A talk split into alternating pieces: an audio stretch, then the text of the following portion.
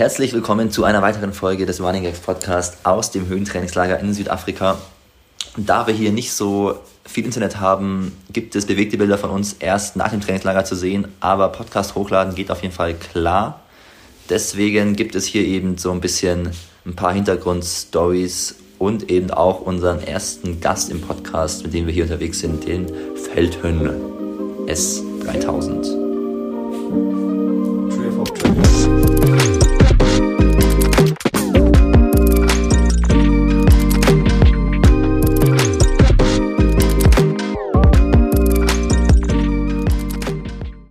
Also, wir sind an Tag 10 im Trainingslager.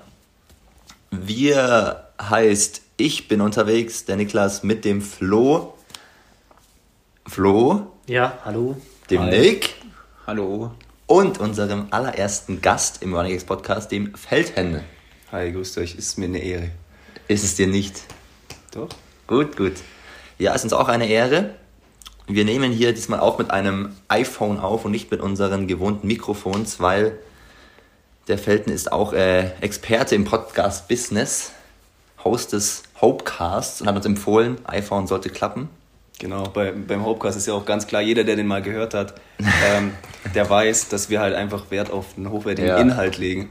Und ähm, Deshalb ist die Aufnahmequalität völlig zweitrangig. Ja, wir versuchen schon beides hinzubekommen, ne? aber ich denke, wird schon. Also wundert euch nicht.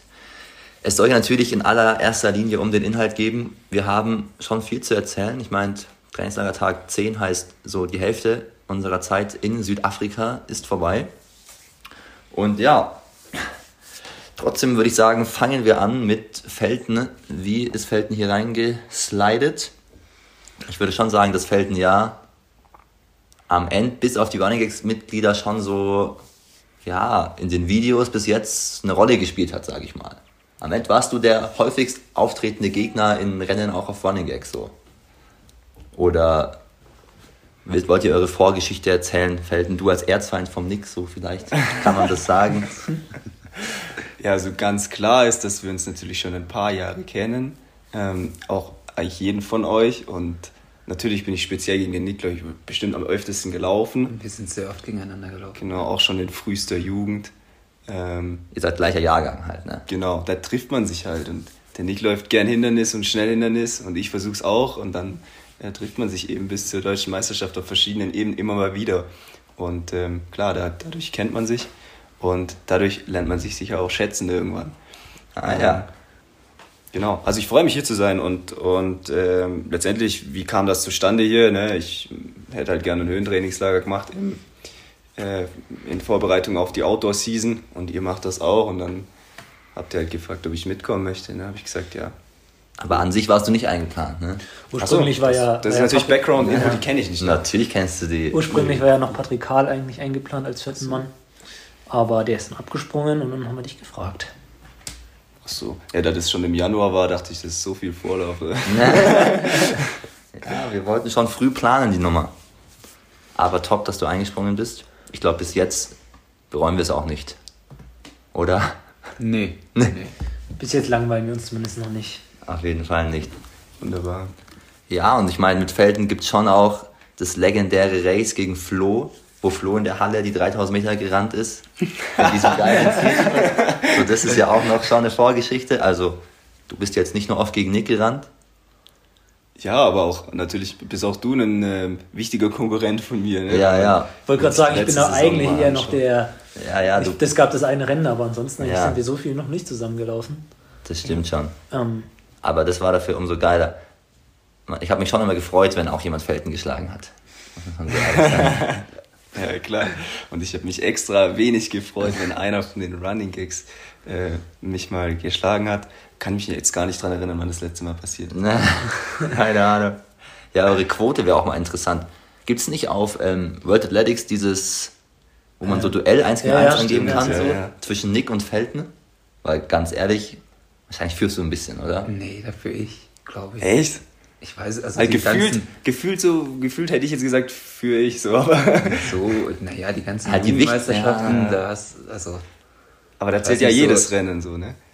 Ja, aber Ich glaube, man ich- muss ich mein, Distanzen auswählen. Ich weiß gar nicht, wie oft sind wir gegeneinander außerhalb von deutschen Meisterschaften gelaufen. Das war am Ende gar nicht so oft halt.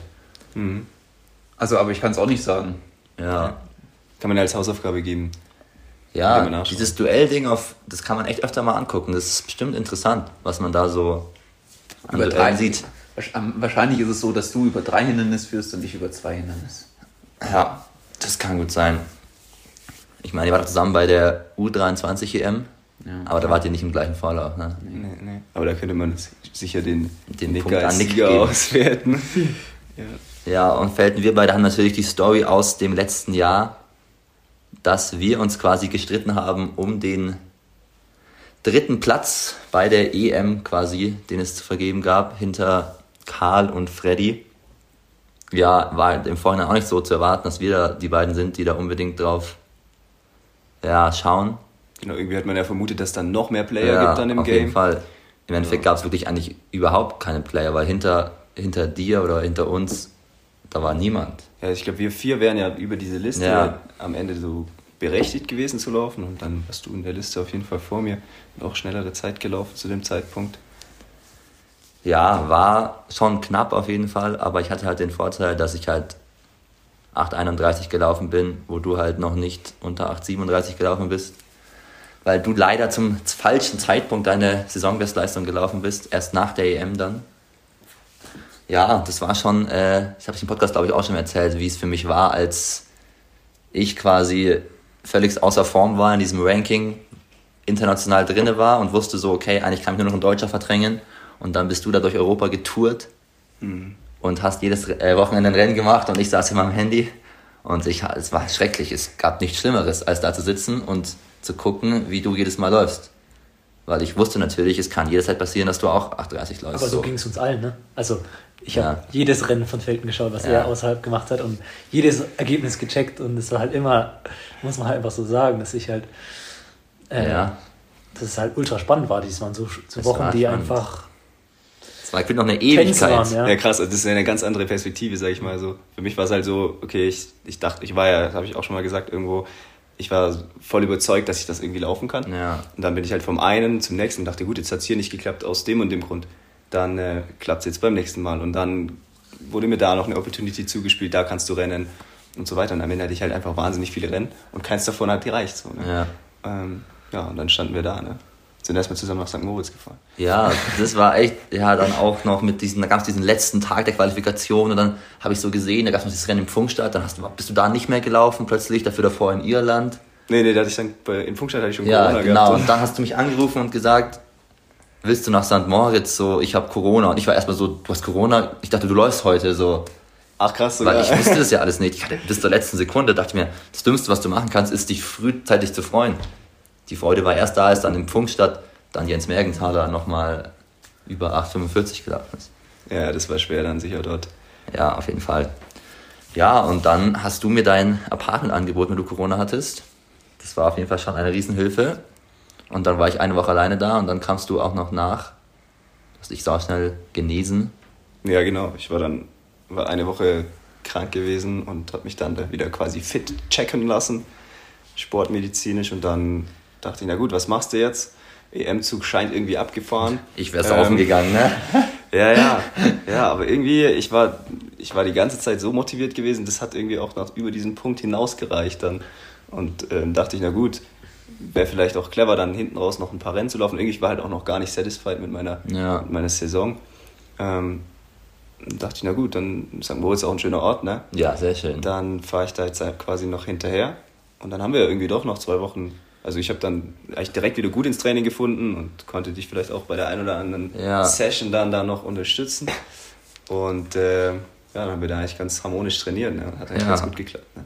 Ja, schon auch irgendwie eine romantische Story, dass Total. die beiden sich, äh, die sich streiten ne, um die Plätze, dann, dann zusammen da trainieren. Und ich meine, du hast mir auf jeden Fall geholfen, da zu trainieren. So lässt sich gar nicht abstreiten. Weil allein die Session, die wir gemacht haben, da in Cerven, nein, nicht heißt Cervena? Allein die war, wäre alleine schrecklich geworden. Und es war auf jeden Fall ein ehrenhafter Move.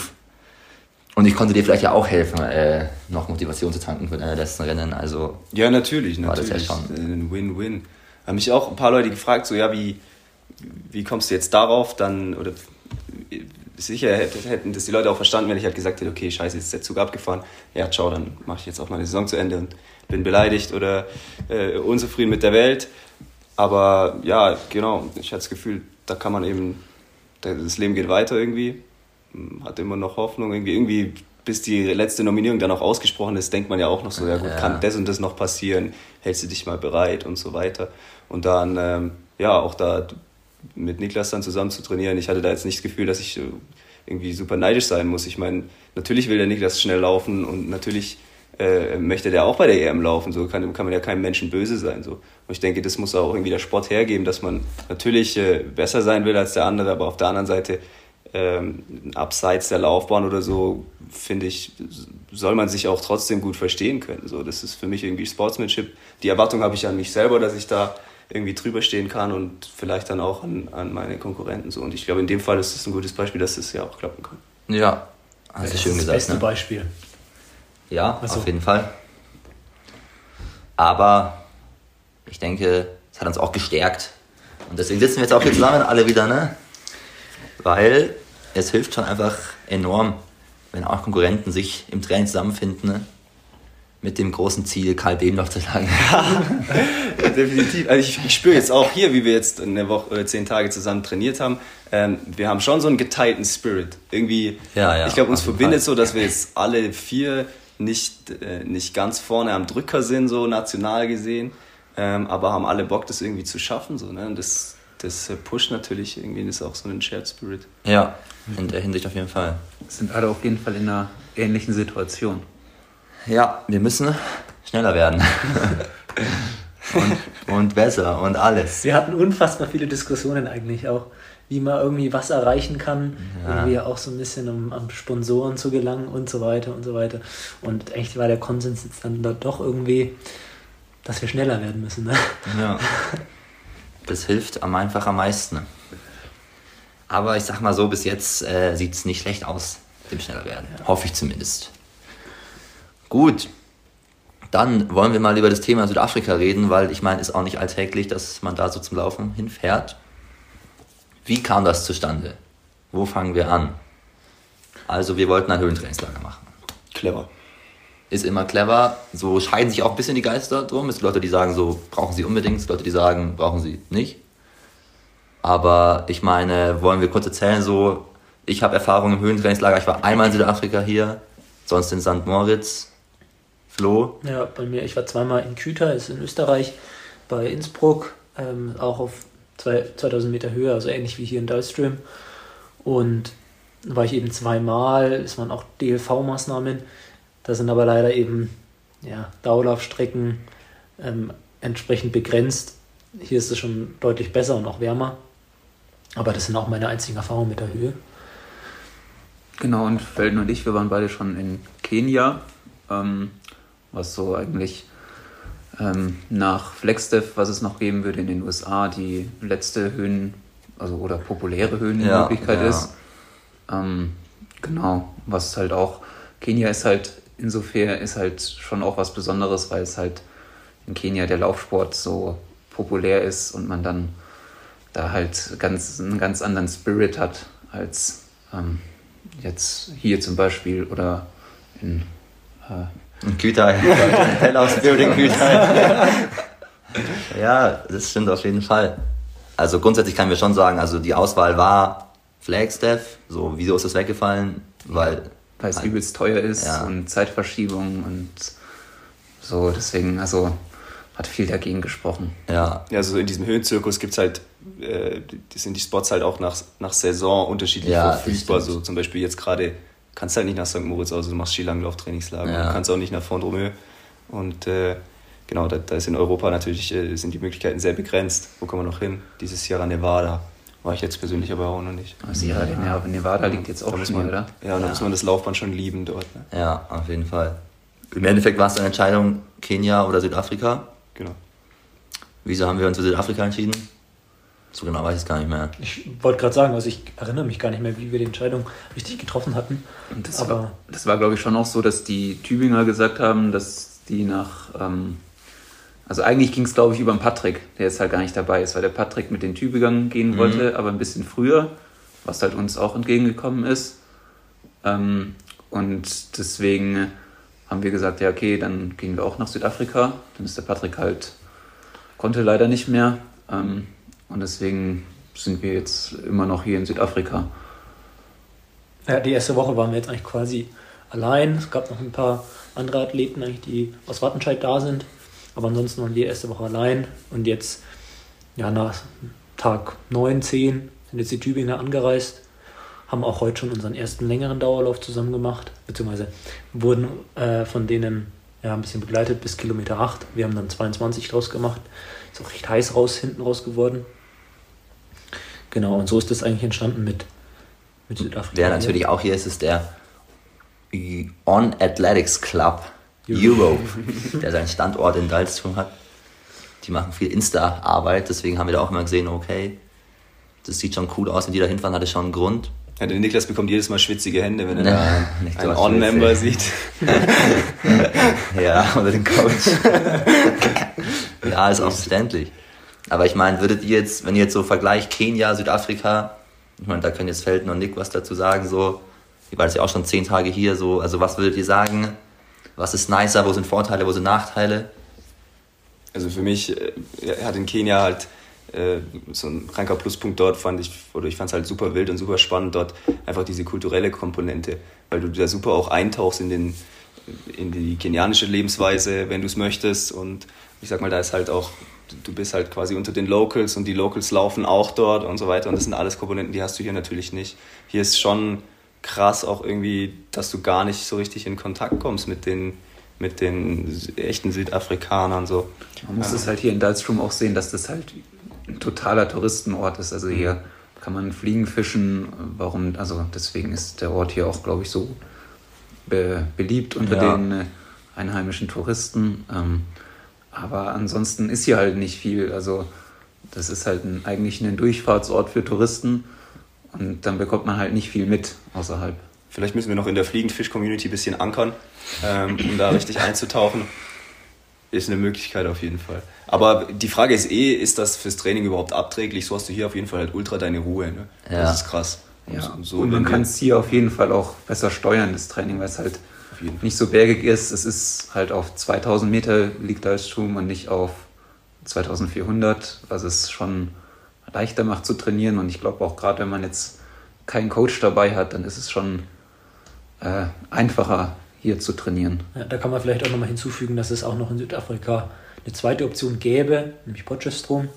Dann auf 1800. Und Nee, 15. nee, 12 oder 15. Ja. Ja, Also zählt nicht mehr als Höhentrainingslager, wirklich. Sea-Level. ja das, sind jetzt, äh, das sind jetzt immer dann. äh, ähm, ich würde sagen, das ist Perspektive, das sehen manche auch anders. Aber für uns Läufer gilt auf jeden Fall Dalström als Option Nummer 1. Ja, ich finde auch 2000, also re- reichen mir schon auf eine Art und Weise, oder? Braucht man da noch mehr? 2300? Weiß ich nicht. Ja, man hat halt nie so den direkten Vergleich, gell? Ja, also weiß nicht. Es ist auch, also 2400 ist meiner Meinung nach auf jeden Fall gefährlicher, weil man da schneller ins Übertraining kommt als jetzt hier. ja, auch gepaart mit den Strecken, die dort irgendwie, wenn du nicht jeden Tag dann auf die geteerte Straße fährst, schon auch sehr anspruchsvoll sein können. Ähm, hier ist auf jeden Fall eine safe Wahl. So. Also ich finde das auch echt, echt gut und habe das Gefühl, hier kann man halt, wie du sagst, viel leichter aussteuern. Ne? Ist man im richtigen Bereich oder, oder eben nicht.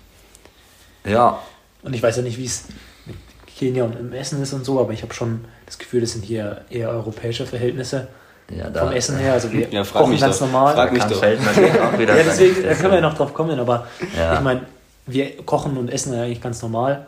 Ja. Ein bisschen muss man vielleicht schon drauf schauen immer. Wir haben mal einen Maiskolben oder so, haben wir schon wegschmeißen müssen, der vergammelt war und so. Aber echt, ich habe mich gefragt, wo die Maiskolben waren. Ja. Am letzten Grill, ne? Ja. Ja, Aber die, was. die wir jetzt halt für heute haben, weil wir grillen heute Abend auch, machen Barbecue, die sind gut. Na, hoffentlich. Ja, du hast hier halt den, den Unterschied, dass du hier dich einfach komplett selbst versorgst. Das ist in Kenia eher nicht so üblich, wenn du jetzt nicht völlig in der lokalen Küche drin bist. Ähm, birgt halt dort auch wahrscheinlich mehr Risiken als hier so. Äh, ich habe mir dort jetzt, als ich das letzte Mal dort war, auch äh, magen-darm-mäßig ordentlich was eingefangen und das schmälert dann den Trainingsgenuss schon krass, kann ich euch sagen. Ja. Macht's nicht. Ja, da haben wir natürlich auch mit Brian äh, jemanden, der, ich weiß gar nicht, wie das angefangen hat, aber halt immer einen gewissen äh, ja, Hass jetzt nicht schiebt, aber halt auf jeden Fall sagt, er findet Trainingslager in Südafrika und Kenia absolut sinnlos und unverantwortungsvoll, weil man auf Instagram mittlerweile jetzt schon ab und zu mal gelesen hat, Kenia Magen-Darm, Kenia Magenverstimmung, ein, zwei Tage raus, drei, vier Wochen raus. Und Brian ist da irgendwie eher, ist doch ein Wort für Heimscheißer oder so. er bleibt einfach gerne in Erlangen, ist auch cool so. Und deswegen äh, hat er uns da immer sehr ja, sensibilisiert, dass wir auch ja aufpassen sollen mit dem Essen.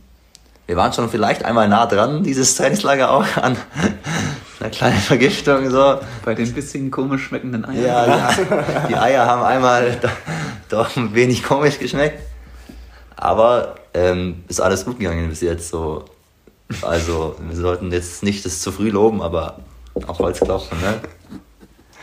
Ja, gut. Was gibt's sonst zu erzählen? Erklär, erzähl mal noch, wie es in, wie es in St. Moritz ist im Vergleich Moritz. Da muss man nicht äh, Angst haben vor einer Eselvergiftung. Ne? Nein, St. Moritz ist natürlich, also im Sommer, was heißt im Sommer, ab wann kann man da hin? Ab Anfang Mai bis Ende September oder so?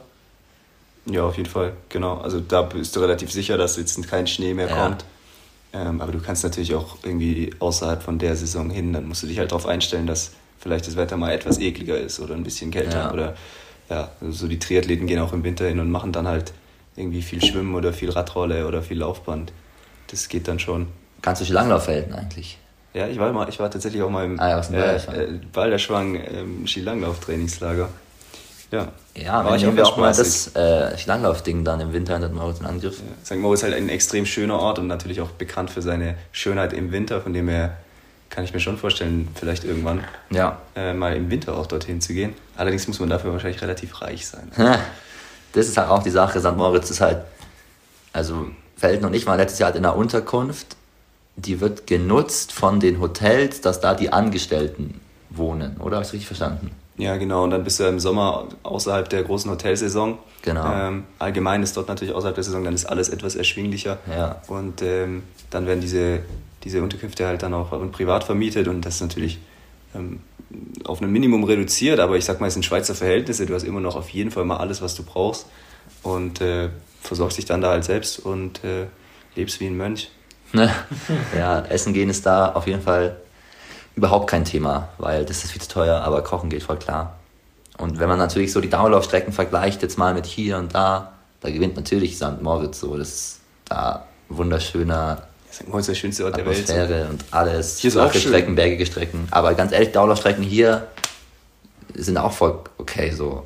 Also wir müssen natürlich ab und zu fahren wir Auto, so 10 bis 15 Minuten irgendwo hin und dann laufen wir da. Dann haben wir halt auf 10 Kilometer 100 Höhenmeter, wenn es hochkommt.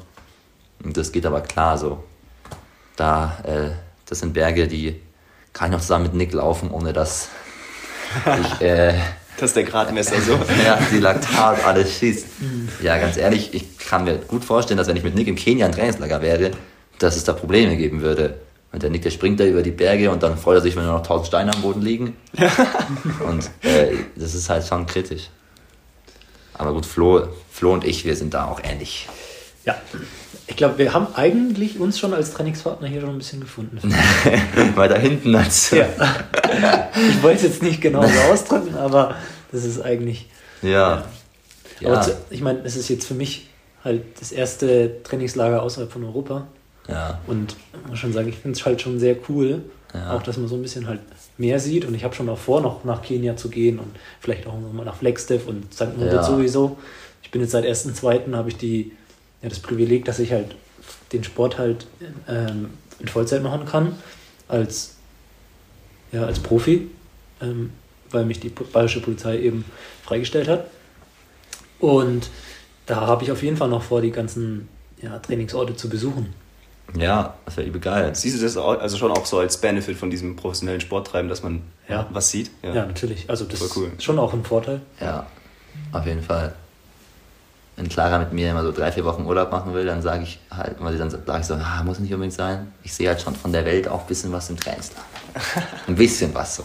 Aber es ist schon auch sehr eingeschränkt. Also wir trainieren ja halt auch die meiste Zeit hier. Wir waren jetzt einmal hier weg an einem freien Nachmittag und haben uns eine schöne Höhle angeschaut. Ähm, waren dann noch Zipline machen, also so, ein, so eine Seilbahn haben wir da mitgemacht. Und das war natürlich auch schön, aber das ist auch mal nur ein Nachmittag. Ja, ja klar, Training ist schon bei allem außenrum was Schönes, ist auf jeden Fall mit Abstand Priorität Nummer eins. Aber das ist ja auch gut so, würde ich mal sagen. Mal gucken, ob wir noch einen Ausflug in Angriff nehmen. Man hätte natürlich die Chance, hier zu den geilen Nationalparks zu gehen, sich ein paar andere Tiere anzugucken, als die, die wir sonst so sehen. Ja, wir können ja mal erzählen, was wir schon alles gesehen haben. Ja, wir machen jetzt, jeder muss ein Tier sagen im Kreis und dann, wenn wir dann, nein, keine Ahnung. Also, wir sehen hier am Ort, an der Straußenfarm, wo wir parken, gibt es so drei, was sind das, Gazellen? Nee, die mit dem komischen, sind das Gazellen? Springböcke. Ja, aber diese großen waren ja schon... Das sind keine Gazellen, das sind eher Hirsche. Ja, also, das sind keine Hirsche, als Pferde oder so. Das ist ein bisschen größer als, als Hirsche, ja, das ist ja richtig groß.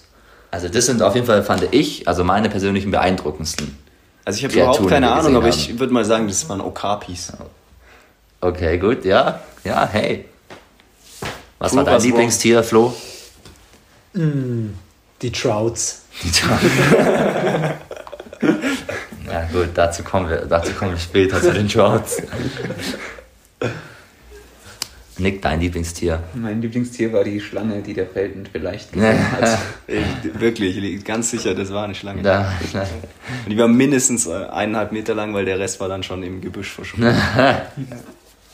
Weiß ich ja nicht. War auch beim langen Dauerlauf so Kilometer 18 oder so. Da kann man dann schon mal eine Schlange sehen. so. Nix, sein Lieblingstier ist auf jeden Fall die Schlange, die der Felden fast gesehen hat. Oder gesehen hat und dann einen 3-Meter-Satz über die Straße gemacht hat. Das habe ich gesehen. Ähm, mir fällt, was ist dein Lieblingstier? Äh, ja, was wir gesehen haben. Ja, mein Lieblingstier hier ist der braune Sichler, ähm, den wir auch schon äh, präzise bestimmt haben, der Nick und ich. Und den trifft man hier halt extrem oft. Das ist irgendwie so ein Vogel mit Sichelschnabel und er ist braun und er schreit halt übelst rum. Von dem her leicht zu entdecken und auch was, was ich jetzt so noch nicht gesehen habe, finde ich immer witzig. Ist wie so ein südafrikanischer Rabe oder so. Ja. Der also läuft ja auch rum und frisst Müll und so. Weiß nicht, ob er so clever ist wie ein Rabe. Glaub nicht. Bestimmt. Am Ende äh, sehen wir auch noch Zebras, die wurden uns versprochen auf der Runde. Und auf Affen einer, haben wir, auf, Affen der Runde, auf der Runde. Oh ja, Affen ist natürlich auch cool. Affen haben wir gesehen, diese kleinen süßen Rehe. Ja. Mhm. Ja, da gibt es eigentlich auch noch, also wenn wir jetzt schon so bei Tieren sind, eine Story, die uns passiert ist, vor kurzem erst, wenn wir es mal so rum aufrollen. Nein. Also vielleicht zwei Storys. Triggerwarnung, da geht es auch um Tiere essen. Schwierig. Hier auch manchmal, allerdings nicht so. Also Tiere spielen hier halt schon eine Rolle, so, ne? Also hier ist es. Also Wir lieben Tiere. Hier ist es auf jeden Fall so, dass da es schon halt auch ein Ort ist, wo halt ganz viele Kuhweiden drumherum sind. Die Kühe sehen hier alle sehr, sehr glücklich aus, weil die halt unendlich große Weiden haben, auf denen sie grasen können. So auch die Straußen, ne? die da Genau, die Straußen auf der Straußenfarm eben auch. Ja. Ähm, und dementsprechend ist halt auch hier die Küche. Ja, Genau, also man sieht echt verdammt viele eingezäunte Tiere. So richtig frei leben sind die nicht. Aber die sind schon fast frei. Aber so fast, das ist wahnsinnig viel Platz natürlich. Auf jeden Fall. Ich habe hier auch immer das Gefühl, dass eigentlich die Grundstücke nur durch, die, durch unsere Dauerlaufstrecken ja. eigentlich begrenzt sind. Ja. Gibt links und rechts eben dann Zaun, dazwischen der unbefestigte Weg, wo wir dann unsere Pendelstrecke haben, hin und zurück. Also wir haben eine, eine Rundstrecke, ähm, die wir laufen, die sind zwölf Kilometer, sehr hügelig. Auf die sind wir auch stolz. Ja, aber mehr ist leider hier nicht möglich. Ja, aber ist auch okay. Und dann gibt es eben den Ort, wo wirklich die meisten Leute sich treffen. Da fährt man mit dem Auto ein bisschen rein und das ist der Ort, der nennt sich hier, wir treffen uns an der Straußenfarm und da parken dann vier, fünf Autos und dann kann man halbwegs flach laufen. Und da waren wir bis jetzt eben auch am öftesten laufen. Ja, und so hat die Nummer angefangen. Da ist halt auch ein großes Schild und da steht dann drauf Trout Farm. Ja. Ja, genau. Und das, man muss ja auch dazu sagen, das liegt so wirklich im Trockenen, hat man so das Gefühl, alles ist so, Ja. Ist halt, alles ist so halt Feld Straußenweide. und genau, man sieht ja. eigentlich nichts außer, außer Feld und, und ja, Und das erste Tier, was du siehst, ist ein, ein Strauß. Ne? Ja, wir sind auf jeden Fall schon, ich sag mal, drei, vier, fünf Meter neben dem Strauß gejoggt. Der Strauß wollte nicht ganz mitkommen, glaube ich. Der Felten will immer noch ein Straußenei von ihm klauen, hat er gemeint. Klauen. Oder nicht klauen. fair verhandeln und so, dass halt für den Strauß auch okay ist. Genau. Ja, auf Ja. jeden Fall. Wir, wir waren dann irgendwann nach einem harten Tag auch mal hier essen. Also wir kochen nicht immer, immer selbst. Aber das war das erste Mal, als das wir erste essen Mal waren. essen war. Ja. Und nettes Restaurant. Ähm, sah auch nach Local Cuisine aus. Und, Auf jeden äh, Fall. Hat uns George Mills empfohlen, Mhm. als das beste Restaurant in Dalstum. Genau, und dann, wir sind ja schon auch so, glaube ich, alle so ein bisschen Entdecker. Wir sind verrückte Jungs, wir wollen Deshalb habe ich, deshalb habe, der Niklas hat natürlich irgendwie das Schnitzel mit Pommes bestellt. Das sag ich schon. Aber der Flo und ich, wir haben uns, wir dachten, wir tauchen mal richtig ein in die lokale Küche und haben dann neben Fat Black Snails ähm, die Trout Pasta bestellt, ja. Also die Straußennudeln. Genau, dachte ich mir, Straußenfleisch mit Nudeln. Trout war auch auf der. Karte natürlich ganz oben äh, drauf gewesen. Es gab drei, vier verschiedene Trout-Gerichte. Trout sah man jetzt eigentlich ja öfters hier, da gibt es Ja. auch irgendwie so Trout Pie und so. Ja. Da gingen wir davon aus, ja. Die Straußen, die hier so glücklich auf der Wiese rumtollen, für die findet man dann auch, sag ich mal, nach Ablauf der Lebenszeit hier gute Verwendung. Ähm, genau, von dem her dachten wir, ja, ähm, Troutpasta, so ein bisschen Geflügel ähm, an, an Kohlenhydrat, das ist ja perfekt für uns. Ne? Bestellt, gegessen und wie war's, Flo? Was war der erste Eindruck, Flo, von der, vom Straußenfleisch? ich könnte jetzt lügen, aber ich bin ehrlich. Ja. Ich meine, ich wurde jetzt danach dafür ganz schön aufgezogen, dass ich es gesagt habe, aber ich sage es auch gern wieder. Es hat halt für mich im ersten Moment wie wild geschmeckt. Ja. Hat sich einfach, war halt so, ja, okay, schmeckt ein bisschen nach wild. Und dann habe ich auch mal Nick tasten lassen, ja, wie hat es für dich geschmeckt? Ja, ich finde jetzt nicht, dass es nach Wild geschmeckt hat. Es hat halt schon ein bisschen nach Fisch geschmeckt. Oh, oh, oh, da lehnt sich einer schon wieder weiter aus dem Fenster. Aber ich meine, es war halt, ich meine, es war, ich meine, ich habe noch nie Strauß gegessen, deswegen ist es halt einfach ganz rosa, weiches Fleisch gewesen. Das- Genau, ich dachte mir auch so, okay, das ist krass weich, aber vielleicht, die, vielleicht Ja. sind die halt so, die Straußen. Ne?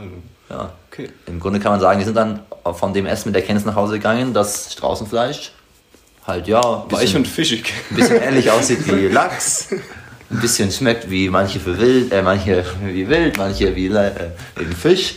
Aber es war so okay, interessante Erfahrung gewesen. Aber Fisch hat an dem Abend keiner gesagt. Nee, nee, das würde ich auch sagen. Also, da- das Ja, hast du Lachs. vielleicht gedacht, aber okay. Ich weiß es, ich habe schon gesagt, dass das ähnlich ist wie Lachs. ja, das ich. hat er gesagt. Also, bin ich nicht. Okay, aber erst dann beim zweiten Restaurantbesuch, jetzt erst gestern. da wurde auch wieder Trout bestellt. Äh, in, der Als festen, Vorspeise, in der festen Überzeugung, jetzt eine Straußenpastete als Vorspeise zu nehmen. Und ähm, wieder war das relativ fischig und da meinte der Nick dann auch, ja, Also da hat es sehr nach Fisch geschmeckt. Also, da Das sieht Da hat schon es auch für mich dann, hat's dann für mich auch so geschmeckt. Das ist Äh, kein Wild. Ja. Und es sah auch wirklich sehr rot aus, das Fleisch. Und dann haben wir ihm mal eben aus Spaß gesagt, dass Trout vielleicht ja gar nicht Strauß heißt, sondern vielleicht äh, Lachs. Dann waren wir aber schon auch so, ja, Lachs heißt Salmon, Salmon oder irgendwas, ne? Ja. Aber dann haben wir auch kurz überlegt, also ich muss ehrlich sagen, ich habe dem Moment schon angefangen zu überlegen, so Trout, ich kenne das Wort eigentlich schon, also ich kenne das Wort irgendwoher. Und unterbewusst war sicher der Verdachtsmoment da, das, weil es wurde ja dann auch mal äh, gegoogelt. Was heißt denn Trout? Und die Englischkundigen unter euch werden es vielleicht schon wissen und sich die ganze Zeit den Kopf gegen die Tischplatte schlagen, dass Trout natürlich irgendeine Lachsforelle ist. Ja, das war dann der Moment, als Felden da, wenn wir so kurz nachdem er da die Trout pastuiert hat am Handy, dann mal einfach Trout gegoogelt hat, übersetzt hat und uns dann die Bilder von der Forelle gezeigt hat. Und wir uns wirklich locker eine Viertelstunde lang dachten, wie dumm, wie dumm kann man eigentlich sein. Das Ganze macht natürlich auch Sinn, wenn man hier so viel Fliegen fischen kann, dass es hier halt auch viele Forellen gibt und nicht Sträuße. Also dass nicht der Strauß das lokale Ja. Ding hier ist, sondern mehr die Forelle. Das sind die Forellen. Und dann bei unserem Dauerlauf, Aber natürlich Wir- haben wir trotzdem rückblickend, muss man noch mal kurz sagen, also wir haben trotzdem festgestellt, alle sagen, wir treffen uns an der Straußenfarm die und die Farm heißt Trout Farm. Also da ist, irgendwas stimmt da schon nicht. Das war so unsere Erkenntnis. trotzdem Und die Erkenntnis ist auch, dass man, dass man Strauß genießen kann, auch wenn es kein Strauß ist. Weil der Felten, der saß da vor diesen Nudeln wirklich, als, als würde er das, das leckerste Fleisch seines Lebens essen. Das war auch wirklich war auch lecker. echt Also ich lecker, kann das ja, nur empfehlen, die Trout Pasta. ähm, halt nur nicht für Gelü Geflügelliebhaber. So, ja. Ist Strauß ein Geflügel? Ja, ist ein Vogel. Ein Strauß ist schon ein Vogel. Der kann ja nicht fliegen, aber ist ein Vogel. Legt Eier, ne? Das klingt auch gut. Das haben die beiden Tiere übrigens gemeinsam. die legen Eier. Ja, und dann haben wir uns gestern natürlich auch gefragt, ja, woran hat es hier liegen? Sind wir so blöd oder ist das hier in der Höhe halt so ein Phänomen, dass wirklich wenig Sauerstoff verfügbar ist und der fließt halt komplett in die Muskeln? Und äh, naja, schwierig. Ja, aber also unsere Kenntnis war ja schon noch, Alter, da ist irgendwer hat da einen Fehler gemacht. Also es gibt safe andere Läufer, die, die das auch nicht checken. Irgendwas ist da falsch mit diesem Trout und Ding. Und dann war es also okay. Wir werden jetzt die, die heute neu ankommen, die Tübinger, die werden wir richtig verarschen, indem wir das durchziehen und immer so sagen, okay, wir stressen uns an der Straußenfarm. Ja, genau, da gibt es ein paar Trouts und so, Trout Farm. Weil ich meine, wenn uns das so geht, dann, Dann, wird das ja. ja anderen auch so gehen, ist ja klar. Also, Ja. Und ich sag mal, die ganze Nummer, also wir hatten ja schon einen ausdifferenzierten Ja. Plan, nämlich da ähm, langsam und behutsam die, die Immer wieder streuen. Formulierung Trout auch zu, zu streuen und immer in Bezug auf Straußen und ähm, naja, wir haben es versucht und wie war's? Ich glaube, die anderen können einfach besser Englisch. Ja. es war so ganz komisch, weil Feldner halt ist vorne neben Marc Hotel gelaufen und hat es halt versucht, eben, was er gerade gesagt hat, mit diesem Streuen. Und ich bin halt hinten gelaufen und musste Was schon so ein gesagt? bisschen. Ah ja, ja ich, möchte, ich möchte auf jeden Fall noch ein Trout-Ei vielleicht Ja. zum Frühstück. Ja. Dann. Und dann sagt Marc, Marc Tay guckt ihn so an und sagt so, ja, diese kleinen Eier, ne? Und, macht, und, und will dann auch so irgendwie dann noch einen Witz draus machen, weil ich denke, was, was, was, was, was war Feltens Aussage jetzt davon? Was will er denn diesem Fisch die Eier klauen? So? Also Marc Tortell auf jeden Fall sofort, wirklich nicht eine Sekunde lang über, darüber überlegt, dass Trout Strauß heißt. Der Mann wusste sofort Bescheid. Und bei den anderen, bei den Tübingern weiß ich gar nicht genau, wie es war, aber da war es ja. Hanna hat es auch. Ja, so doch. Ja. Dementsprechend hat die Nummer überhaupt nicht funktioniert, das mit dem Verarschen. Man muss auch mal sagen, dann, als wir dann die Story erzählt haben, wo wir auch dachten, das ist ja so eine geile Story und ja, stimmt, wie krass ist es, dass alle draußen fahren sagen, obwohl da hier Trout steht. Die Story war wirklich, kam mittelmäßig. Da dachte ich einfach, das ist ja bescheuert. Ich denke, für den Englischkundigen ist quasi halt völlig klar, dass Trout Forelle heißt. Naja. Bin mal Ja. gespannt, wie bei euch jetzt, also Ja. die, die den Podcast jetzt hören, die, die Story angekommen ist. Ja. Oder ob ihr euch jetzt auch die, letzte, die letzten 20 Minuten gelangweilt habt. Es wäre wieder so geil, wenn man beim Podcast wieder kommentieren könnte. Aber kann man leider nicht. Aber ja, mal gucken, allein wenn unsere Running Gags Mitglieder hier, Jan, Theo, Flo, äh, Jan, Jan, Theo, Brian, wenn die den Podcast hören, dann sollen die uns mal Feedback geben, ob sie wussten, dass Trout nicht draus heißt. Gut, die Nummer Der, Voll, abgehakt. der Vollständigkeit noch einfach, äh, Strauß heißt Ostrich. Wir wissen jetzt Bescheid. Ja. Und Wobei das war ja schon präsent, ne? Irgendwie gingen wir auch davon aus, dass vielleicht der südafrikanische Strauß halt Trout heißt. Ja, Also das klingt auch Ostrich einfach war mir so schon gut. geläufig, das möchte ich schon nochmal claimen, aber Was, was bestellt ihr jetzt, wenn wir jetzt nochmal essen gehen? Trotzdem wieder Trout? Ich habe aber nicht einmal Ostrich auf der, irgendeiner Karte gesehen. Ne? Nee. Ja, wer ist denn auch Strauß? ich würde schon tatsächlich gerne, also wenn man mal Fleisch essen muss, würde ich hier vielleicht schon einen Strauß probieren. Also ich habe das auch schon mal gegessen. Das Ja, ich ganz würd- lecker. also- Ich meine, wenn das hier lokal ist, dann kann man das ja auch kann man das schon essen. Und wie gesagt, die sahen ja auch schon glücklich aus. Ja, ich finde alle Tiere, die wir hier sehen, sehen sehr glücklich aus. Auf jeden Fall. Ähm, zum Thema Tiere sehen jetzt eigentlich noch eine Story, wo wir uns schon fast in Lebensgefahr gebracht haben. Und zwar, ihr wisst gar nicht, was ich meine. Und zwar, ähm, eben Dauerlaufstrecken ist hier schwierig, aber dann kam äh, von den Wattenscheidern Max Luca und meinte, lauft doch einfach mal in so ein Reservoir rein, da gibt's richtig coole Tiere zu sehen. Stimmt, da gibt's Rehe. Und da gab's diese kleinen süßen Rehe zu sehen und jemand, da gibt's auch Affen zu sehen. da waren auch irgendwelche Gazellen. Wir haben ein Geweih gefunden. wir haben ein Geweih gefunden. Aber worauf ich eigentlich hinaus wollte, eben, dass wir halt, ja, da so vor einem Privatgelände standen. Und halt Privatgelände ist halt hier schon eine Sache. So, der Flo als Polizist, der kann das, glaube ich, nochmal auf eine andere Art und Weise sehen, da steht halt überall drauf, armed Security oder Armed Response, Armed Response. Also ich denke, Ja. wenn der, der Alarm losgeht, dass dann halt ja, bewaffnete die Sicherheitsleute da oder so. Trespassers will be prosecuted. Und so viel Englisch können wir dann schon, dass wir gewusst haben, wahrscheinlich wollen die uns da gar nicht. Ja. Aber es wurde uns empfohlen, das Tor war, naja, konnten wir einfach aufmachen. Da war doch wieder ein Schloss drum, oder? Und wir haben es einfach aufgemacht, oder ich Nee, weiß es nicht. war aber- einfach kein Schloss, das war einfach so ein mal, ja. Riegel halt. Ja. Ja. Und die war der Dauerlauf innen drin. War sehr schön. Ja. Orange. Der war Sehr wirklich idyllisch, wunderschön. ja. Ähm, dann sind wir zurückgekommen, laufen so und wir machen schon so Witze, ja, vielleicht sind wir ja eingesperrt, bla bla. Ja, auch immer diese Witze halt natürlich so, oh, wir werden vielleicht erschossen und so und, und dann, wir sind in Peace hier und so laufen wir immer. Ich dann es stand dann auch, stand nicht in dem Schild dann auch drauf, Dogs will be shot oder Ja. so? Ja. Also das war schon ein bisschen Aber wir haben gruselig. schon geschaut, dass wir nicht aussehen wie Hunde und sind nur auf Ja. zwei Beinen unterwegs gewesen. Für Brian wäre es Paradies da drin. Ja. Alle Hunde erschossen werden. Einfach. ja, Flo, dann erzähl, was ist dann am Ende? Oder? das, da ging es dann zu dem Tor einen leichten Bergauf. Wir kommen da hin und dann kommt uns dann, oder ist, sitzt in so einem Auto, in so einem Truck, weil es ist ja ziemlich üblich, dass die Leute hier so einen Truck fahren. Äh, hier sitzt so ein Typ und schaut uns ein bisschen komisch an, so, oh, okay, steigt dann schon aus, als wir kommen. Wir laufen so ganz selbstverständlich zum Tor und wir sehen halt, ja, das ist zugesperrt, ne? Ja, und dann hat er uns erklärt, dass das hier Private Pro Property ist und ähm, ja, dass das eigentlich. Eigentlich nicht okay ist, was ihr hier macht. Aber er war man ganz. muss schon sagen, der netteste Der war Mensch, sehr, der. Der Ja, hat auch ja. die ganze Zeit so ganz lieb gelächelt. Also der, war uns, der war uns auf keinen Fall böse, dass wir da drauf gegangen sind. Ähm,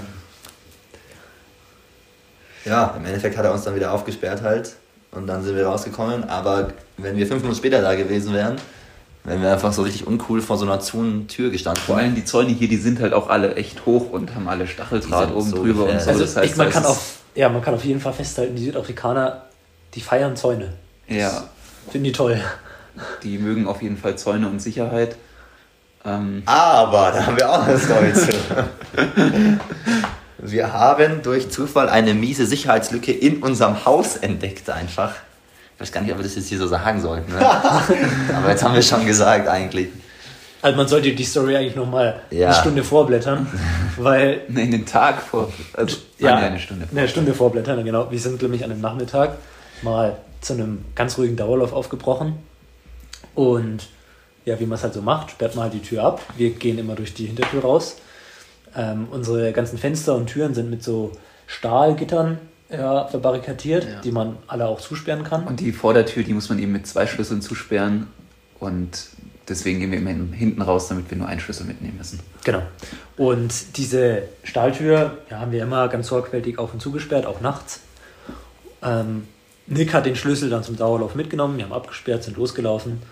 Und dann, ja, so auf, auf dem Rückweg, ich glaube so nach Ja, nach acht Kilometern, sieben Kilometern, ja, sieben von zehn Kilometern oder nee, nach sechs von acht Kilometern oder so. bleibt dann der Nick stehen oder ist ein bisschen zurückgeblieben. Wir bleiben stehen, schauen, was er so macht und ja, dann ist ziemlich schnell klar gewesen, dass der Schlüssel halt weg war. Ja, der ist halt, es war halt ein Loch in der Tasche und dann war der Schlüssel halt weg. Absoluter Worst Case eigentlich. Ja, vor allem, wir geht. waren jetzt auch nicht so früh unterwegs. Das heißt, es wurde auch schon so ein bisschen dämmerig und dann halt in die Wohnung nicht reinkommen, ist ja schon kacke so. Ja, kurz gesagt, auf dem Rückweg haben wir dann auch den Schlüssel nicht mehr gefunden. Ähm, und dann haben wir es dann aber doch noch in die Wohnung reingeschafft. Ähm, Ja. Aber auf einem anderen Weg als ursprünglich geplant oder gehofft. Der, Tisch, der Schlüssel lag nämlich auf dem Wohnzimmertisch für die Vordertür. Den habe ich dann glücklicherweise mit so einem Besenstiel angeln können. Habe dann die Vordertür raufbekommen Das lernt man bei der Polizei, gell? dass man sowas durch, äh, dass man so mit so Be- Besenstiel arbeitet, ja. Das hast du schon beeindruckend, äh, da war beeindruckend viel Es war sehr- Erfahrung nicht dabei. zum ersten ja. Es war sehr professionell auf jeden Fall, den Spesenstiel noch verlängert, um da irgendwie hinzukommen. Das ist äh, sehr einfallsreich vielleicht, wenn da. Naja, Naja. dann waren wir auf jeden Fall schon mal drinne. Das war schon mal so, okay, Ja, genau. wir sind Ja. drinne. Aber Schlüssel war immer noch weg Genau. und wir hatten den riesen Downer, wir wollten grillen und eben, wir, wir essen quasi auf unserem, wie nennt man das, auf unserer Terrasse immer. Ja. Und müssen dann durch die Hintertür eben Und durch. die Hintertür. Die Hintertür war aber halt natürlich zu. Und wir waren so, kacke, Tür zu, immer außen rumlaufen, ist übel nervig und alles. Und da war die Stimmung dann so, okay, grillen wir, grillen wir nicht. Und ich kann es aus meiner Perspektive sehen, also da war halt wirklich dieses verbarrikadierte Eisending, was halt eben zu war, wo Nick Schlüssel verloren hat. Und ich sitze dann da so und Nick spielt dann an diesem Schloss rum. So, Nick spielt öfter so an Sachen rum, habe ich immer das Gefühl. Und, es macht ihm auch ein bisschen Spaß, so, um zu sagen, wie funktioniert das eigentlich und so. Also, ist, komm, nee, aber ihr wisst doch, was ich meine. Nick, der könnte manchmal 10 Minuten an irgendwas stehen und damit rumspielen. So. Ich habe letztens gesehen, wie an diesem äh, Rollding, an so einem einfachen Rollladen, kann Nick auch sich 10 Minuten vergnügen. Naja, auf jeden Fall steht Nick da so rum, spielt da rum und ich so, ja komm Nick, was willst du da rumspielen, das Ding ist zu. Und macht dann so unten aus dem Boden, zieht er so ein, nennt sich sowas? Stift. Ja, so ein Stift einfach raus. Und dann sehe ich so, okay, er schafft es echt, dass es sich bewegt. Aber es wird ja gleich dann halt nicht mehr weitergehen, weil das Ding ist zu. Und dann schafft es Nick aber, diese beiden Türen einfach links und rechts gleichzeitig aufzumachen. Und dadurch sind wir einfach quasi ohne Schlüssel in unser Haus eingebrochen und haben dann halt festgestellt, dass die einzige Sache, die wir in unserem Haus zugesperrt haben, einfach völlig, also die ohne Schlüssel völlig einfachst zu öffnen ist, was dann schon dafür gesorgt hat, dass wir so ein bisschen waren, so, ah, gut, ja, weiß ich jetzt nicht, ob das alles hier so gut ist, weil das kann ja wirklich, kann ja nicht sein eigentlich, ne? Ja, es gibt Vor noch. allem, wenn halt immer gesagt Ja. wird, Südafrika, das ist so, Ja. also wenn du das hier siehst, alle Fenster sind zugegittert, dann diese, also vor den Türen so auch so fette Stahl. Äh, Unser Haus, also, unser, unser Grundstück ist auch komplett ähm, umzäunt. Ja, genau. Und also wirklich, hier wird Sicherheit schon groß geschrieben. Ich meine, Südafrika hat auch eine hohe Kriminalitätsrate, deswegen ist es ja auch okay so. Aber dann halt, dass das Einzige, was wir halt zuschweren, halt nicht funktioniert, ist schon irgendwie, war schon irgendwie auch erschreckend dann. Ja, auf jeden Fall. Also war die Freude natürlich riesig, so gefühlt hatten wir alle Probleme beseitigt. Aber dann der zweite Gedanke war wirklich so, ja, das ist das Einzige, was einen Dieb davon abhält, wenn wir im Dauerlauf sind, hier reinzukommen. Und das kann man einfach aufmachen. So. Und wir dachten, das ist das sicherste am ganzen Haus. Ja, wir haben getäuscht. gleiches, gleiche, gleiche Tür sozusagen parallel, zwei Meter daneben nochmal. Und da ist unten dann halt eben so ein Schloss, das den Riegel halt dann zumacht, dass, der, dass man den nicht rausziehen kann. Ja, aber das macht es halt dann trotzdem nicht besser, weil halt das Schloss nicht da ist bei der entsprechenden Tür. Ja, Und man kann auch dazu sagen, wir haben am nächsten Tag beim Dauerlauf den Schlüssel wiedergefunden, mitten im Gras. ja, absolutes Happy End gewesen dann So happy. bei der Story. Das war wirklich einer der schönsten Momente. Da hat es fast gelohnt, Schlüssel zu verlieren, weil es war so schön wieder. ja, dementsprechend mussten wir dann auch nicht dann irgendwelche nervigen Telefonate führen mit den Besitzern hier und so. Alles wunderbar. Ja, deswegen kann man schon grundsätzlich sagen, unsere ersten zehn Tage im Trainingslager waren sehr erfolgreich, oder? Ja, Training läuft ja eigentlich auch ganz in Ordnung. Aber es ist schon noch anstrengend, ne? Ja, es ist natürlich interessant zu sehen, wie manche sich schneller an die Höhe anpassen, sagt man da ja immer. So Flo struggelt echt ein bisschen mehr als Nick zum Beispiel dann wieder. So ich bin ein bisschen in der Mitte, fällt in den Rennen einfach immer schnell. Hat jetzt vielleicht an Tag 10 so ein kleines Down gehabt. Würde ich gar nicht sagen. Heute Mittag ein bisschen müde gewesen dann noch. Auf dem Einkaufswagen fast eingeschlafen. Äh, Nehme ich dann noch zum Einkaufen und zum Metzger. Ja, ich meine, heute wieder 22 Kilometer schiebt halt natürlich schon auch in der Höhe ganz schön. Ich habe auch, ne? also ich habe gestern für die Zuhörer, ich Ja. habe gestern einen dieser modischen Doppeltage absolviert. den Und, Isabel Baumann nicht gut findet. ja, also ich habe das gemacht und ähm, war gut, aber man schläft schon auch sehr gut dann eigentlich abends. Ja. Und dann am nächsten Tag noch lang und dann möchte man auch schon am nächsten Tag mittags noch mal gut schlafen. So. Und, Mittagsschlaf bis 17.30 Uhr. ja. Ja. Aber wir erholen uns, wir schaffen das. Das ist immer das Gute. Ein freier Nachmittag reicht dann manchmal, dass es echt dann weitergehen kann. Und sonst steht halt noch ein Tempo-Dauerlauf jetzt auf dem Programm. Wir machen nochmal Tausender wahrscheinlich. Und dann ist die Nummer eigentlich auch schon ziemlich schnell wieder vorbei. Ich hoffe, wir schaffen es, dass wir nochmal eine Folge aufnehmen. Da können wir dann auch genauer aufs Training eingehen. Bleibt halt dahingestellt, ob wir nochmal so spannende Sachen erleben Ja. wie erst in der ersten Woche. Naja, aber selbst wenn nicht, wir haben jetzt noch gar nicht über das Training geredet. Und haben jetzt schon Ja, 50 Minuten. Also ich glaube, ich glaube, wir können schon über viel reden, ja. Aber ja, ich hoffe, dass uns auch diese unangenehmen Stories mit Schlüssel verlieren und äh, schlechten Englisch-Skills, dass die uns ein bisschen äh, verschont bleiben jetzt. weil wir sind jetzt schon fast hier eingelebt. Ja, wir sind doch raus aus dem Gröbsten jetzt, ne? Wir sind raus aus dem Jetzt wird alles gut. Ja, es gibt schon immer wieder Fails, auch wie oft wir die Kellner nicht verstehen und alles. Da fragt man sich schon, ob ob wir vielleicht doof sind oder ja, Alles gut. alles gut. Na gut, dann war's das mit der Folge aus Südafrika, ne? Weil wir müssen jetzt den Grill anschmeißen. Let's go. Das wird lecker. Genau, dann bis hoffentlich nächste Woche, ne? Ja. Tschüss.